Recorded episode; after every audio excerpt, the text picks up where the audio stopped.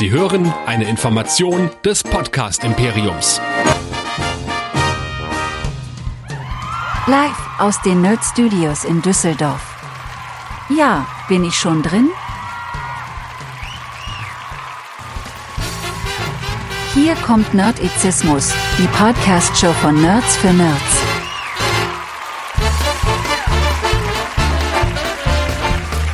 Heute entern wir die Matrix. Und hier sind eure Gastgeber. Hier sind Chris und Michael.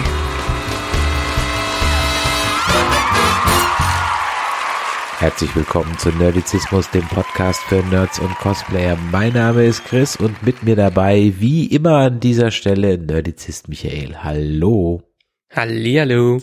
Heute mal wieder mit einer ganz klassischen Filmbesprechung im Rahmen unseres Hauptstreams, also keine Hero Nerds, keine Track Nerds, keine Game of äh, ja, Game of Nerd of Games, Game of Game, Game Nerds, Game of Nerds. Mein Gott, wie heißt Game das? of Nerds. Genau, Game of Nerds. Haben wir lange nicht mehr gemacht. Haben wir so lange nicht mehr gemacht. Hast du ja. übrigens, hast du übrigens eben vergessen, dass auch eine Game of Thrones Serie dann nächstes Jahr rauskommt, ne?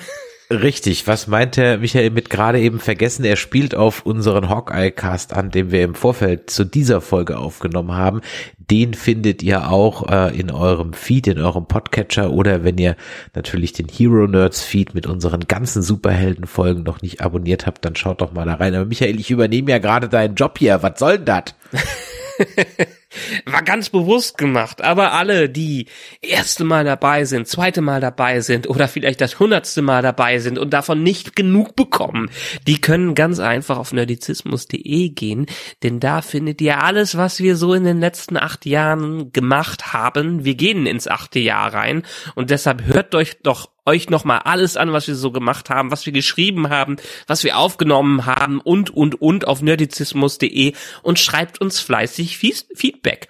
Und zwar unter info.nerdizismus.de gerne auch als Nachricht oder Sprachnachricht an die WhatsApp-Nummer 01525 964 7709 oder diskutiert immer fleißig mit auf unserem Discord-Server auf nerdizismus.de slash Discord.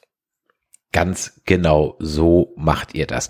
Und wir wollen heute über Matrix Resurrections reden, den vierten Teil des Matrix-Franchises.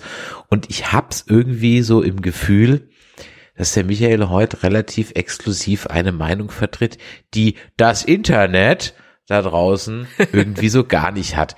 Denn wenn ich mir mal so die Überschriften anschaue, die so die klassischen Film-YouTuber über Matrix 4 machen, dann haben wir hier zum Beispiel bei Nerdkultur Matrix 4 ist richtig mies. Oder wir haben bei Cinema Strikes Back ähm, Matrix 4 ist wie ein YouTuber-Sketch. Oder Matrix bei Moviepilot der schlechteste Film des Jahres. Und dem gegenüber steht dann die äh, WhatsApp, die ich von dir bekommen habe, als du aus dem Film rausgekommen bist, die ungefähr sinngemäß war, das wäre somit das beste Sequel, was du in den letzten Jahren gesehen hast. Michael, was stimmt mit dir nicht? Oder was stimmt mit dem Internet nicht? Was ist kaputt? Wer, wer hat's nicht verstanden? Du oder die anderen nicht? Sagen wir mal so, ähm, das deutsche Internet ist sich relativ einig, beziehungsweise die deutschen Kritiker, äh, was ich sehr überraschend fand.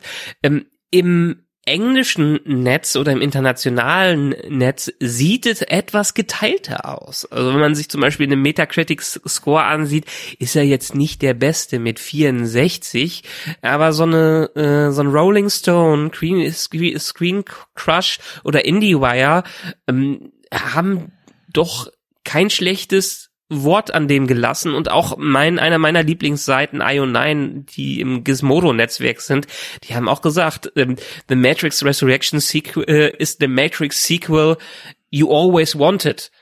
Also ich bin nicht ganz allein mit meiner Meinung äh, hier die hier jetzt vorherrscht. Ja, ich kann viele der anderen Kritiken zumindestens verstehen, aber in dem Sinne teile ich sie nicht. Ähm, Und warum? Ja, da können wir gleich gerne nochmal im Detail drauf eingehen. Hm. Mein amerikanischer Namensvetter hat mich dann auch vor zwei Tagen angetickert auf Facebook, ob ich schon die Matrix 4 geentert hätte und äh, er auch und äh, er war der Meinung, dass die erste halbe Stunde wirklich oder die erste Hälfte wirklich sehr gut war, hat er wirklich genossen und die danach war es, wie schreibt er, underdeveloped, ja, also da fehlte irgendwie was, ja, und äh, es hatte seine Probleme. Er war aber durchaus gewillt, darüber hinweg zu schauen, aber am Ende hat der Film einfach nicht geliefert. Das Casting war schwach, außer das äh, neue Lead Girl und es gab einfach auch keinen guten Bösewichts. Die Fight-Szenen waren irgendwie uninspiriert und so weiter und so weiter. Und es gab keinen richtigen Wow-Moment und natürlich wie immer zu lang. Und das, da hat er nicht ganz unrecht mit dem einen oder anderen Sachen. Ich habe da auch eine Meinung dazu, aber Michael, vielleicht musst du mal ein bisschen ausholen, was Matrix für dich ist, damit man deine Meinung auch besser einordnen kann. Also Matrix kam ja 1999 raus. Äh, da war ich schlanke äh, 16 Jahre alt, äh, als der im Kino kam und durfte ich mir den dann auch anschauen. Ähm, und ich war ziemlich hin und weg, als das Ding rauskam.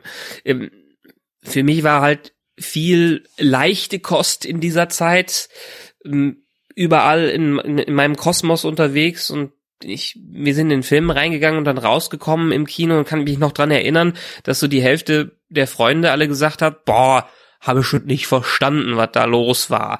Ähm, und allein diese Konzepte, die da drin verarbeitet worden sind, diese, was da drin ist, hat mir enorm viel Spaß gemacht. Neben dem, was der Film sonst noch geleistet hat. Also für mich persönlich ist Matrix weiterhin einer meiner Lieblingsfilme, weil der mich im Kino vom, vom visuellen, vom erzählerischen und von allen anderen her vom Konzept komplett umgehauen hat. Dieses Ma äh, äh, dieses Matrix, dass man in etwas ein ähm, in, in einem Computer gefangen äh, ist, gab's zu der Zeit, ja, wir hatten Ghost in the Shell und alles mögliche andere noch, da leiht sich ja Matrix ganz klar sehr, sehr viel von, aber fürs westliche Publikum hat er dann doch viel Neues mit reingebracht. Wir hatten noch nicht so das Internet, so wie es heute ist, also diese Komplettvernetzung. Wir hatten nicht unsere VR-Brillen, wir hatten nicht unsere geilen Handys, wir hatten äh, nicht den äh, die, äh, die Hightech-Serien und Filme, die es jetzt so in der Art gibt, viel war noch billiges CGI oder dann hatte man eine Mischung, wo es mal richtig gut war in so einem Jurassic Park und ähnlichen. Und Matrix hat das alles auf die Spitze gebracht, indem er äh, dem, dem viel fernöstliche Action verarbeitet wurde, viel äh, fernöstliche Sichtweisen in diesem ganzen Anime- und Manga-Plot, der da verarbeitet äh, wurde. Und das dann mit einer verdammt geilen Choreografie, mit einer großartigen Kameraführung, der hat einiges gerissen. Und nicht umsonst ist Matrix eine der Ikonen der Filmgeschichte bis heute, ähm, die wegweisend war für vieles, was im westlichen nach erschienen ist. Und entsprechend, ja, die Sequels davon.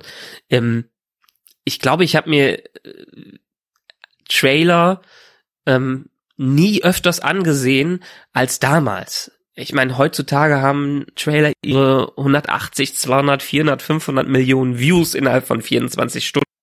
Aber damals muss man da äh, denken, als dann Matrix 2 der erste Trailer rauskam, konnte ich den im Kino anschauen den über irgendwie iTunes runterladen und das hat eine Weile mit ISDN und Co gedauert, dass da äh, was runterkam. Ja, ein bisschen DSL gab's auch schon, aber Flatrates waren nicht überall äh, die Norm und ich hatte das ich habe das Ding immer noch auf einer Festplatte rumfliegen und war auch von diesen Trailern sowas von buff und hatte mich darauf gefreut, was die äh, weiterhin mit den Matrix Filmen machen.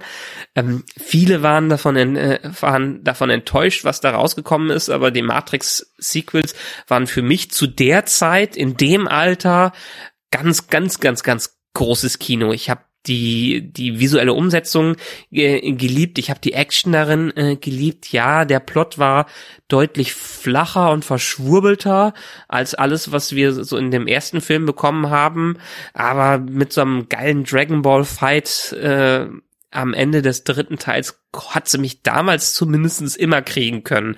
Und so hat mich das jetzt die letzten, ja, ist ja auch schon wieder 18 Jahre her, 20 Jahre, fast 20 Jahre her, dass der erste, äh, dass der letzte Film äh, erschienen ist mit einer Verknüpfung wie sowas der Animatrix, da wollen wir ja gar nicht von anfangen, wie das mit den anderen Medien damals noch verknüpft wurde, dass mich das damals als noch relativ jungen Kinozuschauer enorm geprägt hat, wie ich dann später an andere Filme rangekommen, äh, rangegangen bin. Für mich war das damals mehr Star Wars äh, als Star Wars für äh, da, damals so war. Für, für mich ist es wahrscheinlich vergleichbar mit dem Star Wars aus deiner Jugend, ist Matrix für mich äh, äh, das ver vergleichbar. Und dementsprechend habe ich mich gefreut auf, an, war ich, naja, einerseits skeptisch, was das Sequel anging, äh, aber auch andererseits so ein bisschen gefreut darauf, was kann denn ein, zumindest ein Wachowski-Geschwisterteil daraus noch machen.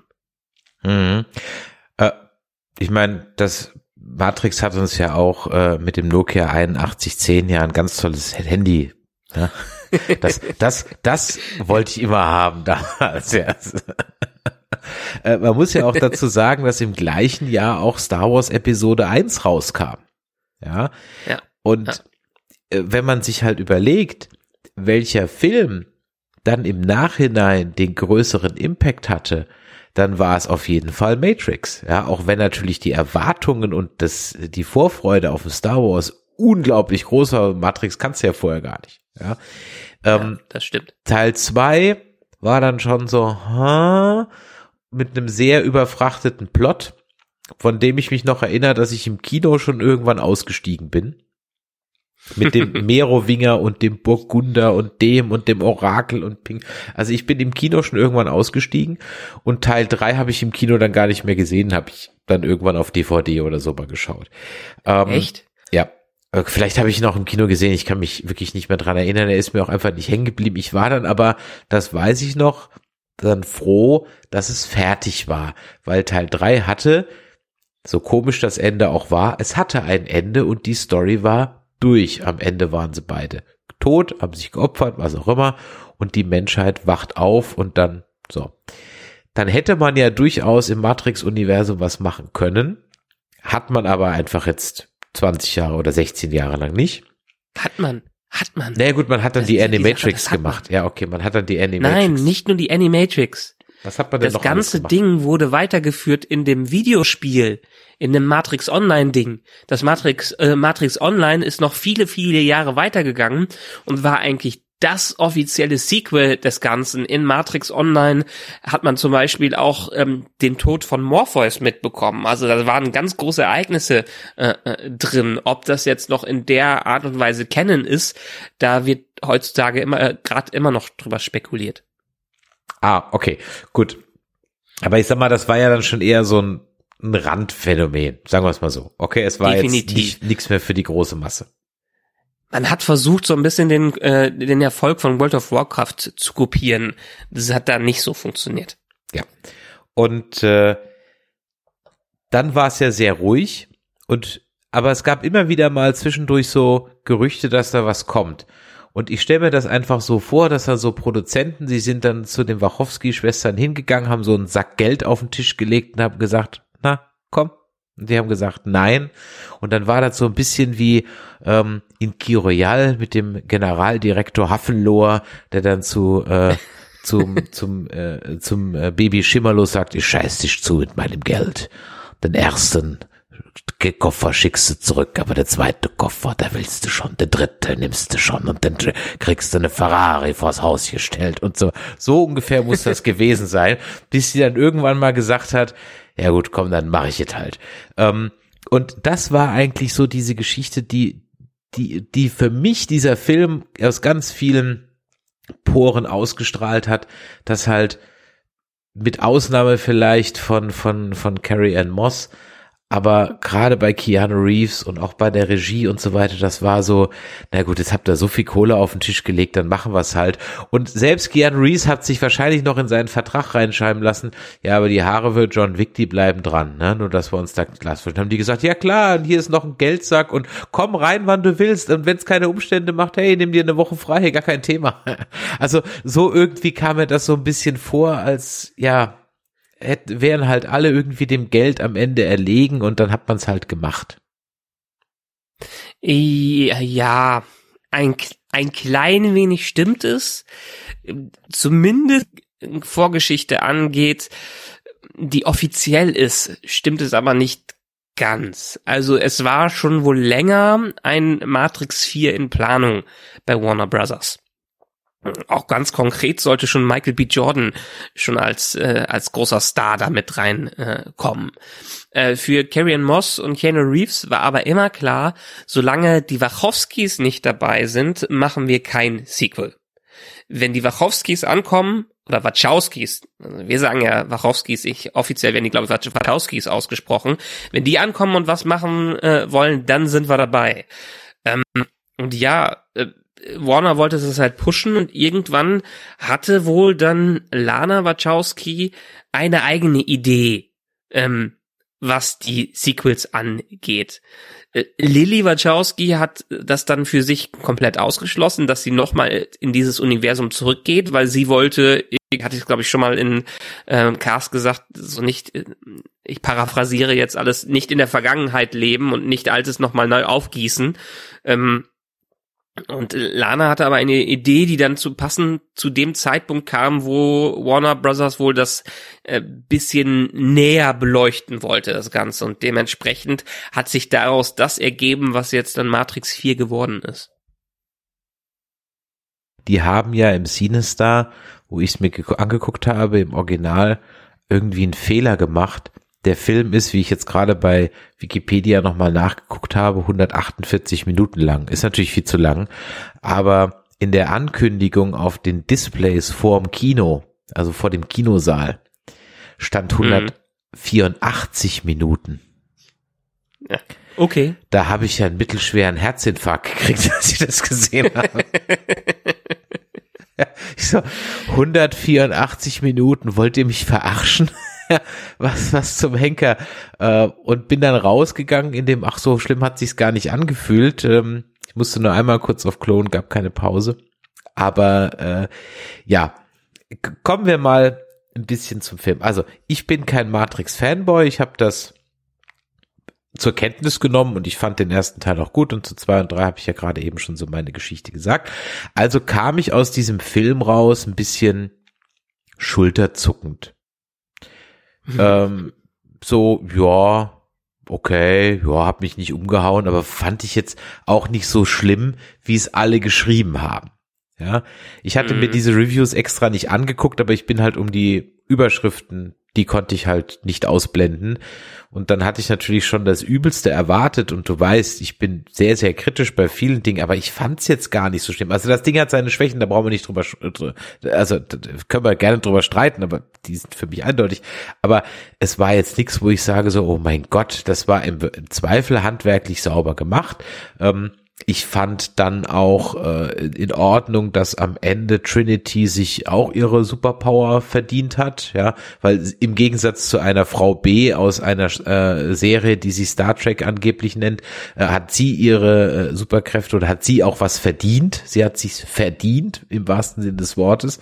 Ähm, nicht in diesem Film, da hat sie es ehrlich gesagt sich gar nicht verdient, sondern in den zwei anderen Filmen davor, 300 Filmen davor. Aber sei es drum. Ähm, ich fand es halt richtig, richtig schade, dass Hugo Weaving nicht dabei war, denn Jonathan Groff als Agent Smith, ja, nicht so wirklich. Hat für mich überhaupt nicht funktioniert. Sollte lieber bei Frozen bleiben, wenn du mich fragst. Und ähm, dann war eigentlich, dann bleibt eigentlich nur noch Neil Patrick Harris. Und das war ganz nice, aber der hatte dann dadurch, dass es halt noch mit diesem neuen Agent Smith noch so einen Antagonisten gab, irgendwie so, ja, der war dann so irgendwie so im Nichts. Und am Ende war er dann genauso hilflos wie Blofeld, wenn seine Station untergeht. ja. Also bei einigen Sachen stimme ich dir natürlich zu. Ähm, ich betrachte es noch mehr, nachdem ich den gesehen habe, vielleicht im Großen und Ganzen. Ähm, einerseits der Film an sich hat mich schon mitgenommen. Also ich fand spannend, wie eben, wie du eben auch schon gesagt hast, die erste Hälfte fand ich, das erste Drittel fand ich sehr, sehr spannend. Dafür, äh, da ist für, mich wieder Matrix-Feeling aufgekommen. Dadurch, dass man jetzt sich nicht ganz sicher war, was passiert hier gerade. Der hat komische Psychosen. Gehen sie vielleicht doch in eine Richtung, dass alles, was im ersten passiert ist, eine Psychose war und wir uns in der Matrix, in der Matrix, in der Matrix befinden und so. Äh, da fand ich schon geile Ansätze drin. Alleine diesen, diesen ganz starken Meta-Ansatz, den sie drin hatten.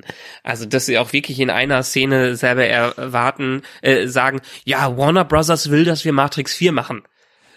Ja.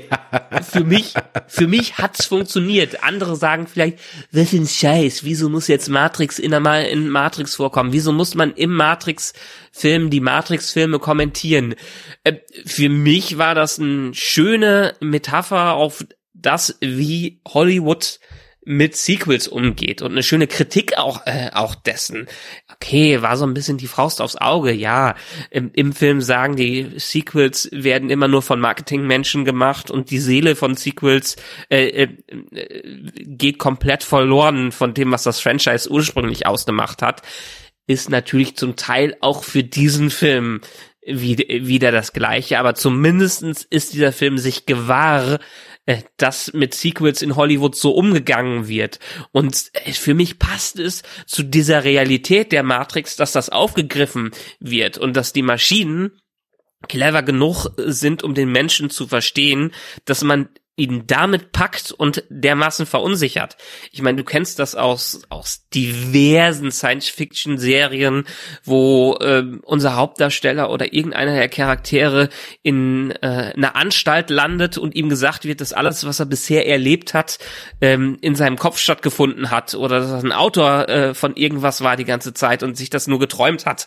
Das ist halt dieser klassische Plot hierfür, hat aber dann wirklich noch die Metaebene mit drin, dadurch, dass Matrix so multimedial damals aufgebaut wurde, dass das im Internet stattgefunden hat, als einer der ersten Filme, dass wir das Animatrix und sowas damit, ja, also ich meine, wir hatten ja damals auch die Videospiele dazu, ähm, wenn du dich dran erinnern kannst, in den ursprünglichen Matrix Sequel Videospielen hatten wir Teile, ähm, Filmteile des äh, äh von Matrix 2 mit drin, von Matrix 2 und 3, die den Film ergänzt haben. Also nicht nur normale Zwischensequenzen, man hat während des Drehs äh, des Film der Filme damals extra Szenen gedreht, die nur in den Videospielen stattgefunden äh, haben. Und diese Ebene dann in der Matrix zu verwenden, fand ich schon sehr clever und ja, in dem Falle gewagt, dass es natürlich etwas ja, stumpf ist, aber für mich einfach zu dem ganzen Kon Konzept, was ist jetzt Realität und äh, was ist jetzt Fiktion, für mich in dieses Thema wunderbar rein äh, reinpasst. Und so hat war ich äh, zumindestens ähm, die erste äh, Hälfte fand, fand ich ganz, ganz großartig. Ich fange jetzt nicht mit dem Rest, äh, Rest an, weil eigentlich habe ich damit angefangen und wollte vorgehen, aber sonst rede ich eine halbe Stunde hier und das noch weiter alleine. Äh, deshalb, äh, das, das war für mich riesig und ähm, ja, es, es hat viel versprochen. Ähm, Allein Neil Patrick Harris, ja, habe ich in meinem spoilerfreien Cast schon gesagt, hat so ein bisschen die böse Version von Barney Stinson gespielt. Ist okay, wenn man Neil Patrick Harris hat, sich einkauft, dann kriegt man halt Neil Patrick Harris. ja, genau. Ähm, ja. Jonathan Groff bin ich nicht so deiner Meinung. Ich fand ihn wunderbar als Agent Smith, auch wie er den rübergebracht hat ja, Hugo Weaving hätte man dazu nehmen können, aber das war ja auch wieder nicht der Ansatz dieses Sequels, äh, das zu machen, genau die Alten wieder mit reinzunehmen. Von den Alten hat man ja dann am Ende nur ähm, Niobe in der realen äh, Welt ähm, und äh, Neo und Trinity in der in der Matrix-Welt äh, so ungefähr. Und alles andere sind ja Facsimiles, anderes alle anderes alles andere sind ja Kopien. Der Morpheus Morpheus existiert in dieser Welt nicht mehr, weil 60 Jahre vergangen sind. Wir wissen nicht, ob er wirklich der Morpheus ist, der in ein Videospiel draufgegangen ist oder was anderes passiert ist. Aber alle anderen sind entweder tot oder haben sich geopfert oder was anderes. Wir sind 60 Jahre weiter. Wir sind in einem großen äh, Zeitsprung und die Maschinen haben kapiert mit dem Analysten von Neil Patrick Harris, ähm, dass man mit der alten Matrix das nicht wiederholen kann in einer modernen Zeit den Menschen verstanden und diese Zwiespalt in dem Menschen, die man dem geben muss, äh, damit ihm nicht klar wird, äh, wo er sich befindet und äh, dieses, äh, äh damit er weiter nach was Höherem strebt, äh, ohne jemals das zu bekommen, was er wirklich hat, was er wirklich erreichen kann. Ähm, das ist schon für mich ein geniales Konzept gewesen, das äh, damit so äh, drin zu verarbeiten und gleichzeitig zu sagen, ähm, ja, alles andere sind nur äh, bloße Kopien, weil wir nie wieder an äh, das rankommen, was wir damals im Original ge ge geschaffen haben. Also für mich ist das Ganze nur in einer Art und Weise ein Kommentar auf die Sequel, ähm, Manie von Hollywood und wie Sequels heutzutage gehandhabt äh, werden. Ob es dann als Matrix-Sequel funktioniert, ist dann wieder die andere Frage. Aber die Ideen, die darin verarbeitet werden, funktionieren für mich als äh, Kritik und Kommentar und Metapher auf die aktuelle Hollywood-Situation doch sehr, sehr gut. Hm. Ja, es war mir einfach an manchen Stellen ein Ticken zu viel on the nose, in your face, wie auch immer. Mhm. Das war schon teilweise so viel äh, vierte Wand brechen, dass es mich dann ein bisschen rausgeholt hat. Was ich, also ganz ehrlich, es hätte halt auch irgendwie äh, eine Family Guy Folge sein können. Ja. Wo man genau. Ehrlich, dieser Film wäre nicht nötig gewesen. Der wäre in keiner Art und Weise nötig gewesen. Absolut. Genau. Er hat, Richtig. Ja. Ja. Und dann war das irgendwie äh, äh, ein, ein Kommentar, der okay war, aber jetzt auch nicht so besonders clever. Also das macht halt, machen halt die Simpsons oder andere äh, Satire-Serien einfach schon schon länger und auch besser oder konnten es zumindest mal besser. Ja.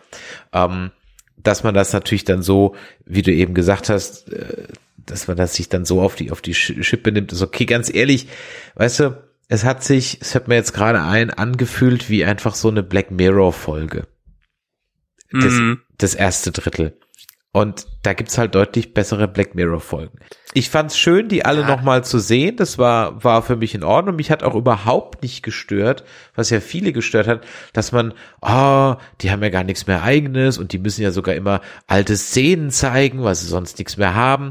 Äh, ganz ehrlich, ich fand das ganz nett, weil manche hätte ich einfach auch gar nicht mehr erkannt. Ja, wenn man den Film mal 16 Jahre nicht gesehen hat. Von daher war das schon so alles für mich völlig in Ordnung. Ähm, ich fand auch die Idee schön oder gut. Die ist weiß Gott auch nicht neu, aber die fand ich ehrlich gesagt gut, dass es jetzt auch Maschinen gibt, die mit den Menschen zusammenarbeiten. Aber was mich dann wieder so ein bisschen gestört hat, war, dass die dann bis auf diese äh, ja äh, Nanotypen, die dann halt sich überall materialisieren können, dass sie halt dann so tiermäßig waren und dann auch wieder so verniedlicht. Und jetzt mal ganz ehrlich, bei diesem kleinen, dürren Roboterchen, was da so einmal durch die Gegend läuft. Also wäre es in Star Wars gewesen, hätte ich gesagt, okay, bei Star Trek hätte ich gesagt, habt ihr einen Arsch offen und bei Matrix frage ich mich jetzt, was hast du dir dabei gedacht? ja, vielleicht kann man diesen Film auch so sehen, Warner Brothers hat vorgehabt, ein Sequel zu machen. Lana Wachowski hatte den Anspruch oder hat das mitbekommen und hatte was eigenes im Kopf und meinte, ja, wenn ich's verhauen muss, dann verhau ich's lieber selber, anstatt dass die mir irgendwas aus, äh, aus meinem Franchise äh, rausmachen. Ich, ich meine, man, muss es diesem Film doch geben. Er macht doch nicht das Gleiche, auch wenn es sich von der Storystruktur so ein bisschen anfühlt, wie die, wie die ersten Filme. Er versucht doch gar nicht der erste Film zu sein. Er versucht auch nicht der zweite und dritte Film zu sein. Er versucht was eigenes zu sein. Und dementsprechend haben wir keine ähm, Gesellschaftskritik auf den Kapitalismus mehr, äh, wie der erste erste Teil groß war. Wir haben keine äh, CGI-Anime-Schlacht mehr, purer Actionfilm, wie es in Teil 2 und Teil 3 war. Wir haben was eigenes und wir haben einen ganz eigenen äh, Weg. Es ist nicht mehr so wichtig, dass es ab absolut alles logisch ist. Ich meine, das sagen die auch selber äh, in der Matrix der Analyst. Äh, wir haben nicht mehr die alte stumpfe Matrix, wo äh, Sinn und Verstand äh, vorgegeben sind und wo ähm, äh, wo alles eiskalt ist mit einem grünen Filter drüber. Nee, wir haben es versucht, mal den Menschen selber nachzuvollziehen und der Mensch ist halt nicht immer logisch und der Mensch macht einfach nicht immer das, was äh, sinnvoll ist und dementsprechend ist dieser Film auch. Dieser Film beschäftigt sich mit sinnvoll und logisch Connection. Dieser Film beschäftigt sich mit einer Liebesgeschichte zwischen Neo und Trinity, die wieder aufflammt. Und um ihnen ein Ende zu geben, was sie, äh, was eher tragisch geendet hat im äh, dritten Teil. Ähm, und hier zu sagen, nee, wir können ihnen aber auch ein gutes alternatives Ende geben und sagen, ja, die Liebe übertrümpft alles und äh, die Liebe ist jetzt mal äh, die Revolution in dem Ganzen und äh, nicht der pure Menschenverstand. Absolut. Das, ich, ich sehe diese Ansätze auch drin. Ja, also deswegen ja. bin ich da auch gar nicht, ich bin wirklich nicht sauer aus diesem Film rausgegangen. Ich bin eher so ein bisschen achselzuckend ja. rausgegangen. Denn nach all den schlechten Sequels, die mir in den letzten Jahren geboten wurden, war das definitiv ein okayes. Ja. Wie gesagt, die, ich fand, was ich halt nicht schön fand, war halt dann diese Verniedlichung der, der Roboter dann auch dann mm. diese, diese, diese eine Delfin, boah, whatever. so, okay, der passte halt vom Design her überhaupt nicht zu den anderen. Also so gar nicht. Mm. Das war völlig wie, als wenn der irgendwie aus einem anderen Videospiel raus wäre. Ähm, ja, deswegen, ich, ich kann da jetzt gar nicht so oder ich will gar nicht den Stab drüber sprechen. Ich äh, drüber brechen. Ich kann und will oh. nicht drüber brechen. Warum sollte ich es? Ich bin halt da in diesem Franchise nicht so involviert. Ich kann natürlich verstehen, dass es vielleicht manchen so geht, wie halt wie ich aus äh, The Last Jedi rausgegangen bin. Dass ich halt denke, Alter, was ein Rotz, ja. Ähm, das will ich hier an der Stelle niemand ansprechen. Und dann kann ich vielleicht auch jetzt so ein bisschen verstehen, ähm, wie es dann Leuten geht, die halt keine großen Star Wars Fans sind, dass die halt aus dem Film rausgehen und sagen, oh, ja, mei, okay. Ähm, was aber ich dann trotzdem nie verstehe, ist, das gilt aber jetzt nicht nur für die Matrix, sondern auch für andere Franchises. Ich muss mir doch dessen bewusst sein, was denn meinen Erfolg überhaupt ausgemacht hat. Und meiner Meinung nach ist ein wesentlicher Teil des Erfolgs oder des Ruhms oder des Mythos Matrix ja darin begründet, dass man auch immer ein Action-Piece hatte, was einem in Erinnerung bleibt. Ja. Mhm. Hier wird in dem vierten Teil ganz oft von Bullet Time gequatscht, aber es gibt keine einzige, doch eine einzige, eine Bullet Time gibt's. Zeitlupe ist keine Bullet Time. Ja, da sind ja. unglaublich viele Zeitlupen drin, aber Zeitlupe ist für mich kein Bullet Time. Und Neo macht halt im Grunde genommen auch nichts, außer immer nur sein Schutzschild da äh, rauszuholen. Ansonsten macht er eigentlich nichts. Und da hätte ich mir einfach ganz ehrlich erwartet, dass man die Marke, den Markenkern Matrix dann auch wieder in die neue, neue Ära führt und sagt, okay, das ist jetzt unser Action Piece, an dem sich jetzt alle anderen messen lassen müssen. Wie eben mhm. zum Beispiel diese Tech-Demo, die Unreal 5 Engine Demo, ganz ehrlich, wenn du die auf deiner Playsee auf dem großen 4K Monitor abspielst, da fällt dir selbst als äh, erfahrenem Gamer, der schon einiges gesehen hat, durchaus an der einen oder anderen Stelle die Kinnlade runter. Und sowas ja, hätte ich mir so ein bisschen also, erwartet. Kann ich vollkommen verstehen. Und wenn ich etwas an diesem Film kritisieren würde, dann wäre es auch so ein bisschen in, die Richtung hin. Ähm, was haben wir in, in Teil 1 haben wir so ein bisschen den Lobbykampf und die Bullet Time, die die absoluten Eyecatcher sind. In Teil 2 ist es vor allen Dingen diese Highway-Jagd, der Kampf mit den vielen Smiths, die dann da waren. Und Teil 3 ist einfach dieses, dieser epische Dragon Ball Z-Kampf, der da äh, am Ende gekommen, gekommen ist. Das hatte man in dem Fall hier jetzt leider nicht mehr. Ähm, da muss man sagen, ja, vielleicht ist es dementsprechend, weil nur eine der Wachowski-Geschwister noch dabei war und weil wir einfach viele aus dem ähm, äh, viele im Hintergrund, die bei den ersten Sequel, die bei den ersten Filmen dabei waren, nicht mehr dabei waren. Selbst selbst das Stunt-Double von ähm, Keanu Reeves, äh, der den den den Fake-Ehemann von Trinity gespielt hat, den äh, Chad, ähm, der Chad Stahelski oder wie, er ausgesprochen wird, ähm, den hätte man als vielleicht Choreograf mit reinnehmen können, weil er hat bei den John Wick Filmen zum Beispiel die ganzen äh, Choreografien, äh, ich glaube die Action, die, die, die Kampfchoreografien gemacht oder war zum, zumindestens relativ viel da involviert. Und äh, für einen Matrix-Film hätte man sich dann vielleicht doch mehr die Leute nehmen können, die spezialisiert auf sowas sind, die spezialisiert auf Special Effects sind und die spezialisiert auf Kampf sind. Dieses eine, diesen einen Wow-Effekt gab's auch nicht. Als ich erst den das erste Mal gesehen habe, musste ich auch mich erstmal dran erinnern, was war denn jetzt so Besonderes da drin. Erst als ich mir den Film wieder ganz klar vor Augen gesetzt habe, sind vielleicht ein paar Kleinigkeiten wie diesen Effekt, dass Neil Patrick Harris die Matrix anhält und da rumläuft, fand ich ganz cool. Jetzt nicht das Besonderste. Ähm, wo ich, glaube ich, so ein bisschen den Atem angehalten habe, gesagt habe, wow, als plötzlich die ähm, die neuen Agenten als Geschosse aus den äh, ja. Häusern raus äh, Richtig. gesprungen das, das sind. Das, war, das ja. war geil. Das, ja. das war ein krasser Effekt. Mhm. Ist einem aber auch nicht so hängen geblieben, weil es nicht der der eine Fokus äh, dabei war. Ich kann es mir nur wieder dadurch erklären, dass das auch gar nicht der Anspruch von Lana Wachowski war, im, äh, das von den anderen zu toppen, sondern ihren eigenen Ansatz damit reinzubringen, was aber schade ist. Und äh, auch, ja, du hast eben gesagt, Jonathan Groff als Agent Smith, ich fand ihn gut. Er hatte aber eigentlich auch keine richtige Rolle in diesem Film. Auch der neue Morpheus war am Anfang wichtig und am Ende völlig unwichtig. Da hat er auch nicht mehr viel gemacht, außer ja in der realen Welt hat er ein bisschen geholfen. Da hätte man aber jede andere Maschine auch für nehmen können, was er äh, da gemacht hat. Ähm, für mich der einer der Eyecatcher in diesem Film, Jessica Henwick, die Bugs ganz toll gemacht, aber die hatte am Ende auch fast nichts zu tun. Solche Sachen würde ich jetzt auch kritisieren, dass ich die zumindest schade finde. Aber beim zweiten Mal angucken hat mich das wieder nicht gestört. Also für mich ist es ein weiterhin unterhaltsamer Film, der seine Schwächen hat und der vielleicht nicht unbedingt das Matrix-Sequel ist, was man sich vorgestellt hat, aber ein Matrix-Sequel ist, äh, was in seiner Erschaffung seine Selbstberechtigung findet. So ein bisschen. Ähm, die aber auch nicht hätte sein müssen.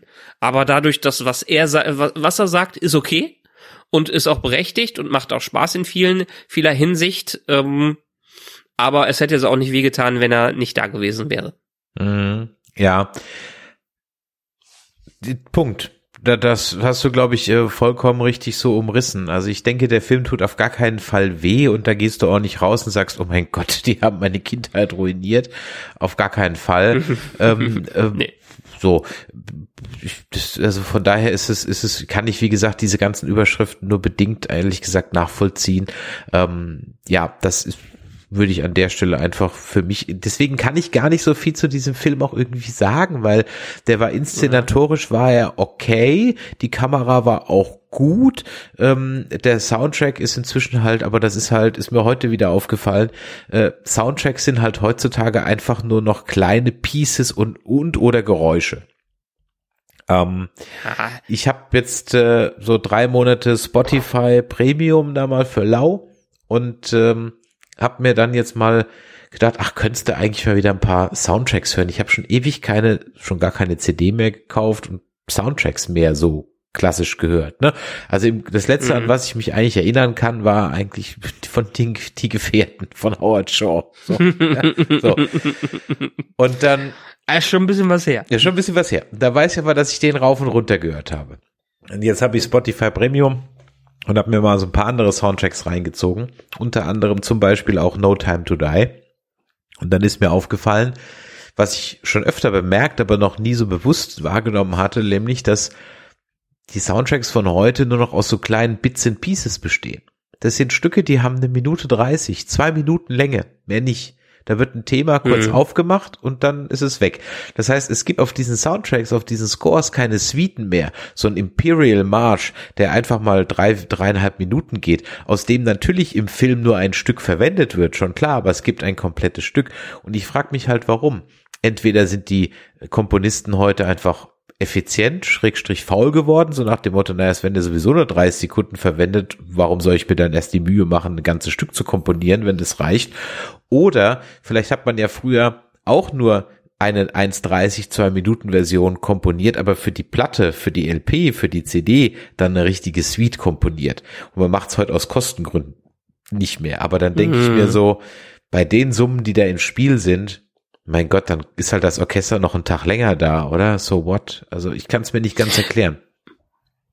Mm, weiß ich nicht. Also ist nicht bei allen Soundtracks so. Äh, ich bin überrascht, dass du keinen Dienst wie YouTube Music oder ähnliches hast. das das finde ich sehr spannend. Ich höre mir ja gerne bei äh, beim Arbeiten oder ähnliche Soundtracks an.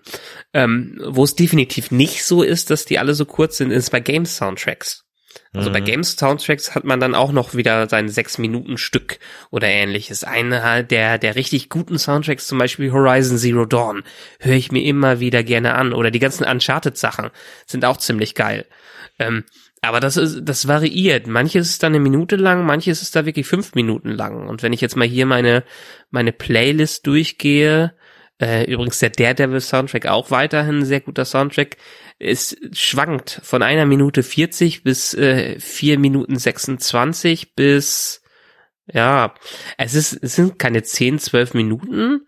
Ähm, das stimmt. Vielleicht arbeitet man da einfach ein bisschen ja, ein bisschen eher, ein bisschen effizienter, bisschen ressourcensparender, ja, ja, ja. effizienter, genau.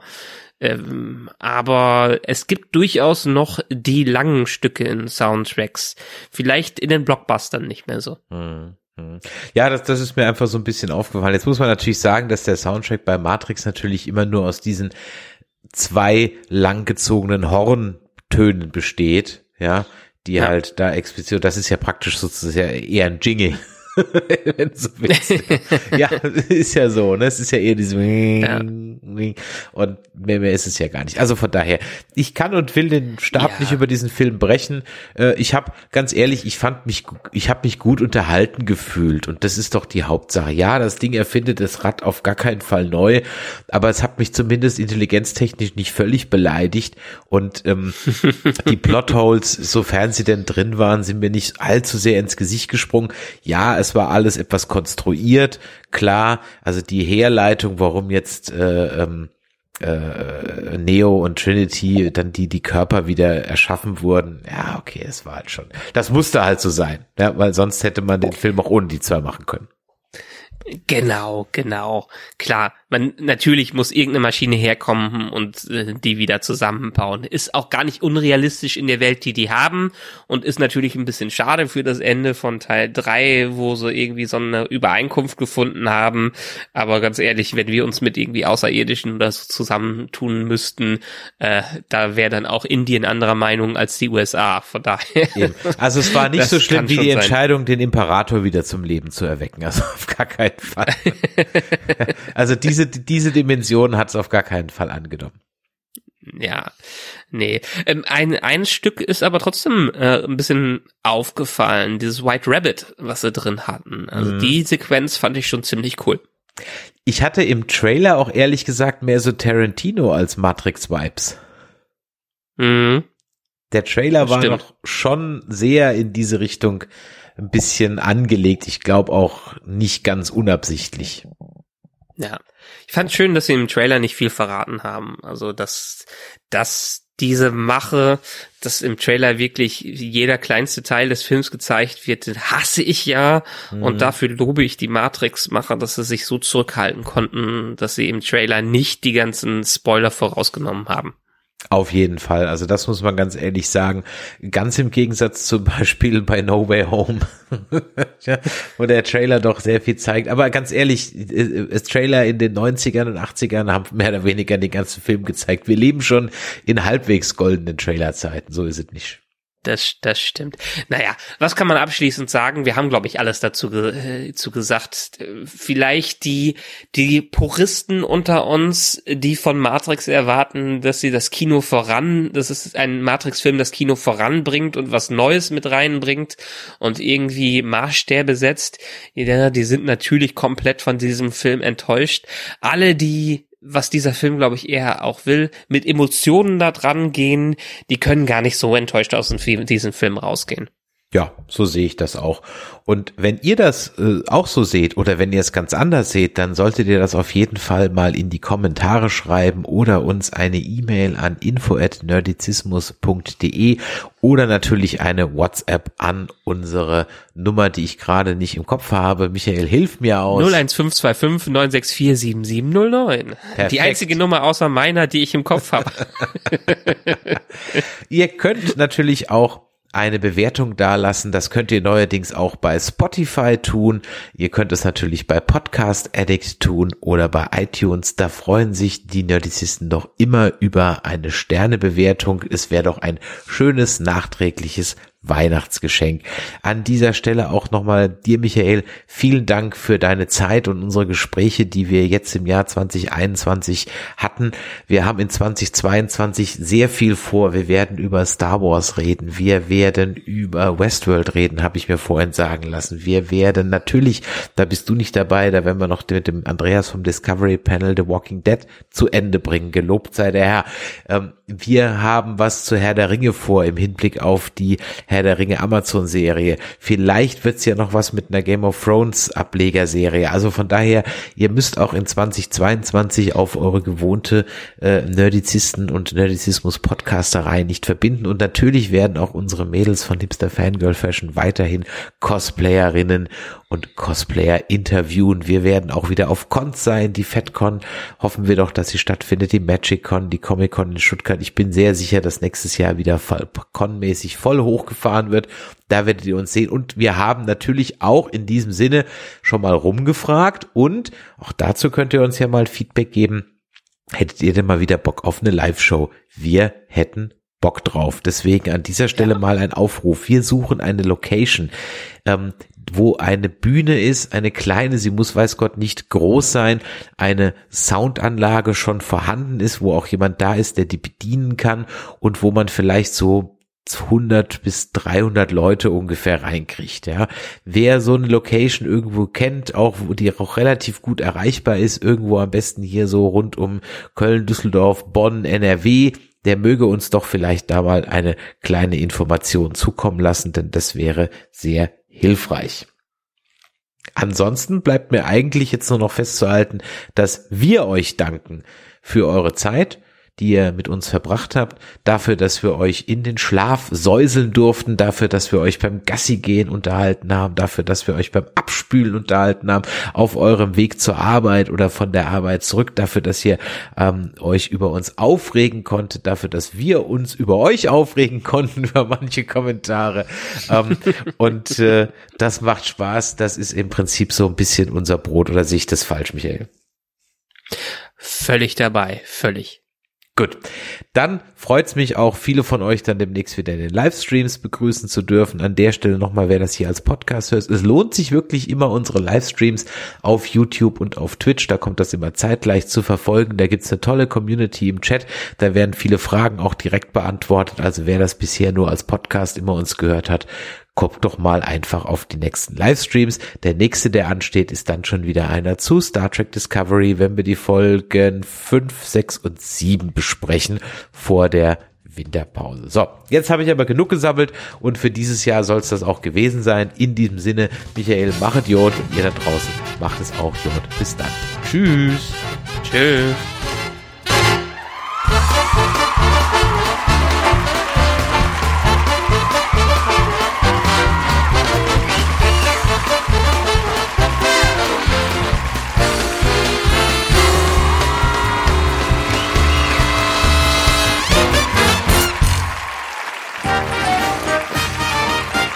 Eine Produktion des Podcast Imperiums.